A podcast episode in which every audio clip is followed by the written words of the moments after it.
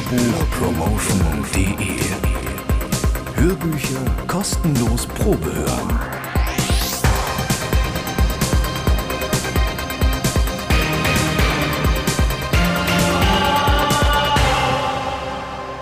Hallo und herzlich willkommen zu einer neuen Ausgabe von Hörbuchpromotion.de. Schön, dass ihr wieder eingeschaltet habt. Ich bin Tom Klenner und jetzt geht es endlich weiter mit der vorletzten Folge von Teufelsbrut. Zu hören bekommt ihr von dem Hörbuchsampler die Kurzgeschichte Runenbeschwörung von M.R. James, gelesen von Thomas Kästner. Erschienen sind die Werke bei dem Verlag Musica Legenda aus Berlin-Brandenburg. Bevor es losgeht, noch ein paar Infos zu Sprecher Thomas Kästner. Thomas Kästner wurde 1942 geboren, ist Sprecher und Schauspieler mit abgeschlossener Schauspielausbildung. Als Schauspieler trat er unter anderem hier auf, auf den Landesbühnen Sachsen-Dresden, im Kabarett Die Herkuleskeule, bei den Stachelschweinen in Berlin und vielen anderen. Seine Stimme hört man in vielen Filmen und Serien. Akte X, Seinfeld, Raumschiff Enterprise mit Captain Kirk, OC California oder Scrubs die Anfänger. Auch als Hörbuchsprecher hat sich Thomas Kästner einen Namen gemacht und hat viele davon vertont. Soweit die Infos zu Sprecher Thomas Kästner. Wer Teufelsbrut gewinnen möchte, es gibt wie immer drei Exemplare davon, hinterlässt einfach einen Kommentar auf der Homepage potster.de oder auf iTunes. Außerdem gibt es auf der Homepage die Links, wo ihr Teufelsbrut für unter 10 Euro bekommen könnt. Selbstverständlich gibt es auch eine Hörbuchpromotion.de Fanseite auf Facebook und auf Twitter bin ich auch unterwegs. Besucht mich doch mal, ich würde mich echt freuen. Jetzt aber erstmal viel Spaß mit dem dritten Teil zu Runenbeschwörung von dem Sampler Teufelsbrut, erschienen im Verlag Musica Legenda, gelesen von Thomas Kästner. Bis bald, Tschüss, ciao, servus, euer Tom Klenner.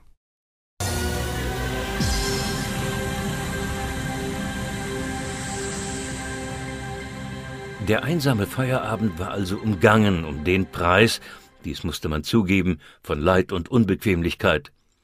Mr. Dunning verbrachte einen recht angenehmen Abend mit dem Doktor, der sich in der Gegend erst kürzlich niedergelassen hatte und kehrte gegen 11.30 Uhr in sein leeres Heim zurück. Die folgende Nacht wurde für ihn alles andere als angenehm. Er befand sich im Bett, das Licht war gelöscht. Er fragte sich gerade, ob ihm am nächsten Morgen rechtzeitig heißes Wasser von der Zugehfrau gebracht werden würde, als er zweifelsfrei vernahm, dass die Tür zu seinem Studierzimmer geöffnet wurde. Kein Schritt war jedoch auf dem Flur zu hören. Dies konnte nur etwas Übles bedeuten, denn er wusste genau, dass er die Tür nach dem Aufräumen an seinem Schreibtisch verschlossen hatte. Mehr aus Angst denn aus Mut schlich er im Nachtgewand in den Flur, lehnte sich über das Geländer und lauschte. Kein Licht war zu sehen. Kein weiterer Laut ertönte. Allerdings strömte auf einmal ein Schwall warmer, beinahe heißer Luft um seine Schienenbeine. Er zog sich zurück und entschloss sich, sich einzuschließen. Es gab jedoch noch weitere Unannehmlichkeiten. Entweder hatte ein sparsames Elektrizitätswerk in den Vororten entschieden, dass in den frühen Nachtstunden kein Strom benötigt würde, oder aber es stimmte etwas nicht mit der Stromuhr. Jedenfalls gab es kein elektrisches Licht. Es war naheliegend, nach einem Streichholz zu suchen und auf die Uhr zu sehen, um abzuschätzen, wie viele Stunden er ohne Strom in dem Raum würde aushalten müssen. Also griff er in das wohlbekannte Versteck unter dem Kopfkissen. Allerdings kam seine Hand nicht weit, denn sie berührte etwas anderes. Es war, soweit er berichtete, ein Mund mit Zähnen und auch von Haaren umgeben, und außerdem erklärte er definitiv, es war kein menschlicher Mund. Ich glaube, es hat keinen Sinn, sich zu fragen, was genau er sagte oder tat. Aber er befand sich in einem Nebenraum, sein Ohr dicht an die verschlossene Tür gepresst, bevor er wieder ganz bei Bewusstsein war. Dort verbrachte er den Rest einer äußerst elenden Nacht, immer in der Angst, etwas könnte sich an der Tür zu schaffen machen. Aber nichts geschah. Die Rückkehr in sein eigenes Zimmer am nächsten Morgen wurde begleitet von angestrengtem Lauschen und furchtsamen Zittern. Die Tür stand glücklicherweise offen, auch die Blenden waren hochgezogen. Dies lag allerdings nur daran, dass das Personal bereits vor der Zeit, zu der sie normalerweise herabgelassen wurden, außer Haus gewesen war. Es gab also, kurz gesagt, keine Spur eines Bewohners. Nichts war in Unordnung, auch die Uhr war an ihrem angestammten Platz. Lediglich die Garderobentür war, wie üblich, aufgegangen. Ein Klingeln an der Hintertür kündigte nun die Haushaltshilfe an, die am Abend zuvor bestellt worden war, und nachdem er sie hereingelassen hatte, nahm er seinen Mut zusammen, in anderen Teilen des Hauses die Suche fortzusetzen, ebenfalls ohne Ergebnis. So unbehaglich wie der Tag begonnen hatte, setzte er sich fort. Dunning traute sich nicht in das Museum, denn trotz allem, was der Bibliotheksassistent gesagt hatte, fürchtete er doch, Carswell zu begegnen und er hielt sich momentan für unfähig, mit einem wahrscheinlich feindlich gesinnten Fremden fertig zu werden. Sein eigenes Heim war ihm allerdings auch verleidet, und er hasste den Gedanken, beim Doktor zu schmarotzen. Er verbrachte einige Zeit bei einem Besuch im Krankenhaus, wo er etwas aufgeheitert wurde durch einen positiven Bericht über seine Haushälterin und sein Zimmermädchen. Um die Mittagszeit begab er sich in seinen Club, wo er ein weiteres Mal einen Moment der Befriedigung erlebte, als er den Sekretär der Gesellschaft traf. Während des Lunchs erzählte er seinem Freund den Großteil seiner Sorgen aber er brachte es nicht fertig, das zu erwähnen, was am meisten auf seiner Seele lastete. Guter Mann, sagte der Sekretär, was für eine Aufregung. Jetzt hören Sie mal zu. Meine Frau und ich sind ganz allein zu Haus. Sie müssen zu uns ziehen, unbedingt, keine Ausflüchte. Schicken Sie noch heute Nachmittag Ihre Sachen herüber. Dunning war nicht in der Lage abzulehnen. Um die Wahrheit zu sagen, wurde er von Stunde zu Stunde immer besorgter beim Gedanken daran, was die nächste Nacht für ihn bereithielte. Er war beinahe glücklich, als er nach Hause eilte, um seine Sachen zu packen. Als seine Freunde Zeit hatten, ihn sich genauer anzusehen, waren sie ziemlich schockiert über seine verloren wirkende Erscheinung, und sie taten ihr Bestes, um ihn bei Stimmung zu halten. Dies durchaus nicht erfolglos, aber später, als die beiden Männer gemeinsam rauchend wieder allein waren, verfiel Dunning erneut in dumpfes Grübeln. Plötzlich sagte er Gaten, ich glaube, dieser Alchemiemann weiß, dass ich es war, der seinen Vortrag zurückgewiesen hat. Gaten pfiff leise. Wie kommen Sie darauf? fragte er. Dunning berichtete von dem Gespräch mit dem Museumsangestellten und Gaten konnte daraufhin nur zugestehen, dass Dunnings Schlussfolgerung nahe lag. Nicht, dass es mich sehr kümmert, fuhr Dunning fort, aber es wäre doch wohl ein Ärgernis, wenn ich ihm begegnen würde. Ich kann mir vorstellen, er ist ein übellauniger Typ. Die Konversation verebbte erneut und mehr und mehr teilte sich Gaten ein tiefer Ausdruck der Verzweiflung bei Dunning mit, sowohl in seinem Gesicht als auch in seiner Haltung. Schließlich, es kostete ihn beträchtliche Überwindung, fragte er ihn gerade heraus, ob nicht etwas wirklich Ernstes ihn bedrücke. Dunning tat einen Ausruf der Erleichterung. Ich muss das endlich loswerden, sagte er. Wissen Sie irgendetwas über einen Mann namens John Harrington? Gaten war so verblüfft, dass er im ersten Moment nur fragen konnte, warum? Daraufhin erzählte Dunning die vollständige Geschichte, alles, was bisher geschehen war, im Tramwagen, in seinem eigenen Haus, auf der Straße, der üble Geist, der ihn heimgesucht hatte und ihn weiterhin in seinen Fängen hielt und er endete mit der Frage, mit der er begonnen hatte. Gaten war zunächst ratlos, was er antworten solle. Vielleicht wäre es richtig, von Harringtons Ende zu erzählen. Allerdings war Dunning einem Nervenzusammenbruch nahe und die Geschichte war ziemlich böse.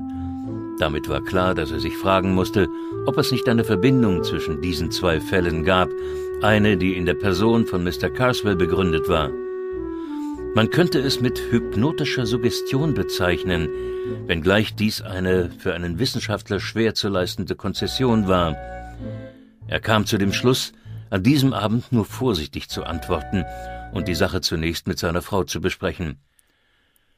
Also sagte er nur, dass er Harrington in Cambridge begegnet war und glaubte, er wäre 1889 unerwartet gestorben woraufhin er noch ein paar biografische Einzelheiten über die Person und das von ihm veröffentlichte Werk hinzufügte. Später sprach er dann mit Mrs. Gayton über die Angelegenheit, und wie er vorausgeahnt hatte, zog sie augenblicklich die Schlussfolgerung, welche ihm bereits vorgeschwebt hatte. Sie war es auch, die ihn an Harringtons noch lebenden Bruder Henry erinnerte, und sie legte auch nahe, dass man über die Gastgeber des vergangenen Abends an ihn herankommen könnte. Er könnte ein hoffnungsloser Exzentriker sein, widersprach Gaten. Das können wir von den Bennets erfahren, die kannten ihn ja, erwiderte Mrs. Gayton und nahm sich vor, die Bennets am nächsten Tag zu besuchen. Es ist nicht notwendig, die weiteren Schritte, durch die Henry Harrington und Dunning zusammengebracht wurden, detailliert darzustellen. Die nächste Szene, die man erzählen muss, ist eine Unterhaltung, die zwischen den beiden Herren stattfand.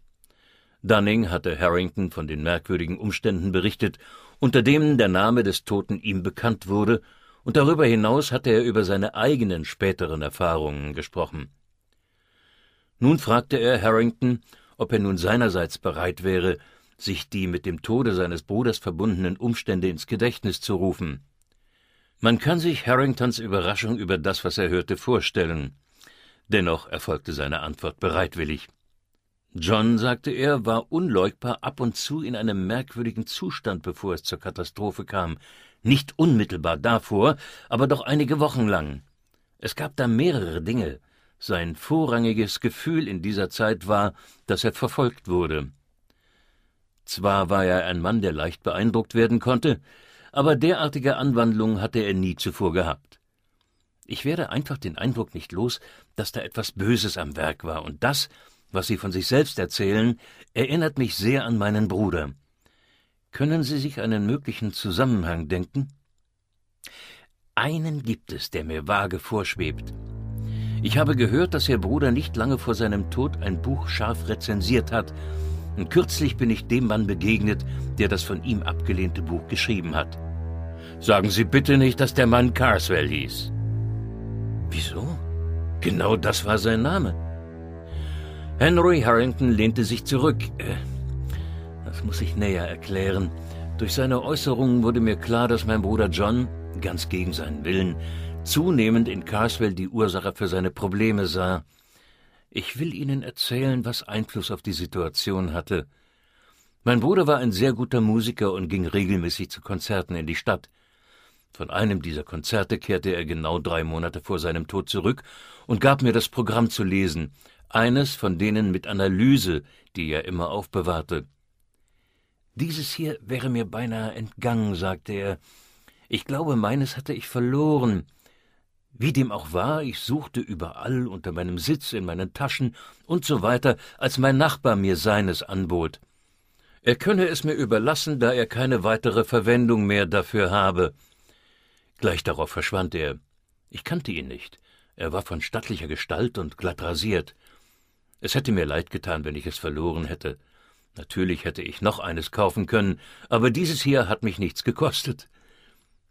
Ein anderes Mal erzählte er mir, dass er sich danach sehr unwohl gefühlt habe, und zwar sowohl auf dem Weg in sein Hotel als auch während der darauf folgenden Nacht. Die Dinge fügen sich jetzt zusammen, wo ich darüber berichte. Wenige Tage später ordnete er seine Konzertprogramme in der Absicht, sie binden zu lassen. In dem Betreffenden, auf das ich selbst bis dahin kaum einen Blick geworfen hatte, fand er zwischen den ersten Seiten einen Papierstreifen mit ziemlich seltsamer Schrift in Rot und Schwarz, sehr sorgfältig ausgeführt. Mich persönlich hat es am stärksten an Runenschrift erinnert. Nanu, sagte er, das muss wohl meinem dicken Nachbarn gehören. Es sieht ganz wie etwas aus, was man ihm wieder zurückgeben muss. Könnte eine Kopie von etwas sein. Bestimmt macht sich jemand deswegen Sorgen. Wie kann ich seine Adresse herausfinden? Wir besprachen die Sache kurz und kamen zu dem Ergebnis, dass es eine Annonce oder Anzeige nicht wert war und dass es besser wäre, wenn mein Bruder bei seinem nächsten Konzertbesuch, der bald stattfinden würde, nach dem Mann Ausschau hielte. Der Papierstreifen lag auf dem Buch und wir saßen am Kamin. Es war ein kalter und stürmischer Winterabend.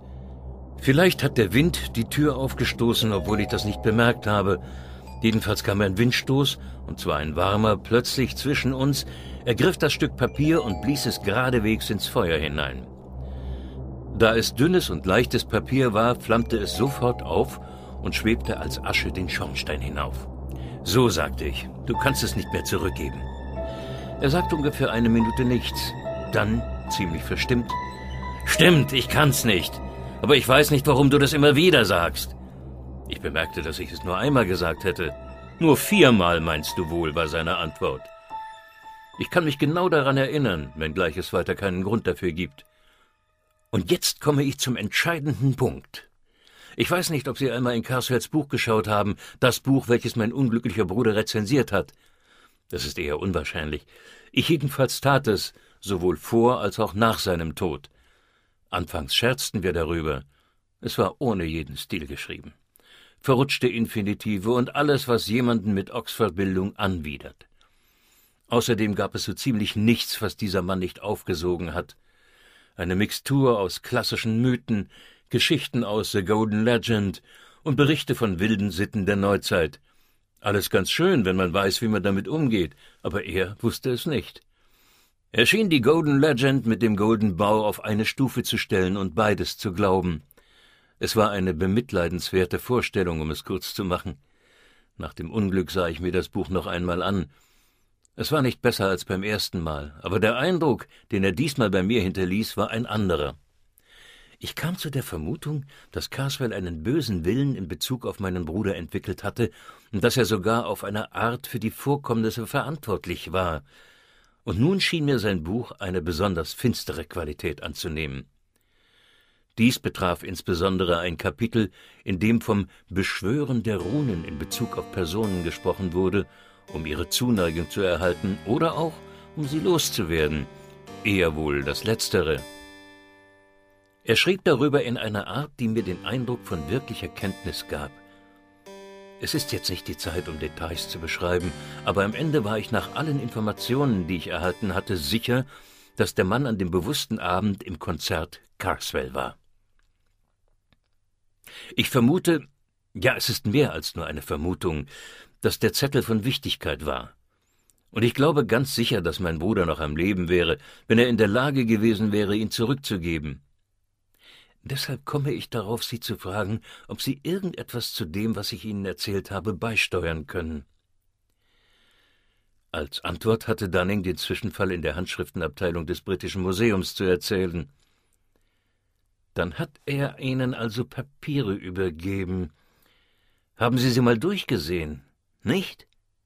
Dann sollten wir es tun, wenn Sie gestatten, und zwar umgehend und sorgfältig.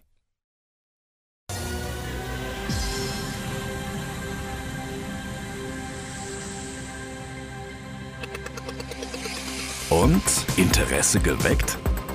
Mehr davon und viele weitere Hörbücher zum Probehören, Runterladen oder direkt bestellen gibt es auf www.hörbuchpromotion.de. Hörbücher kostenlos Probehören.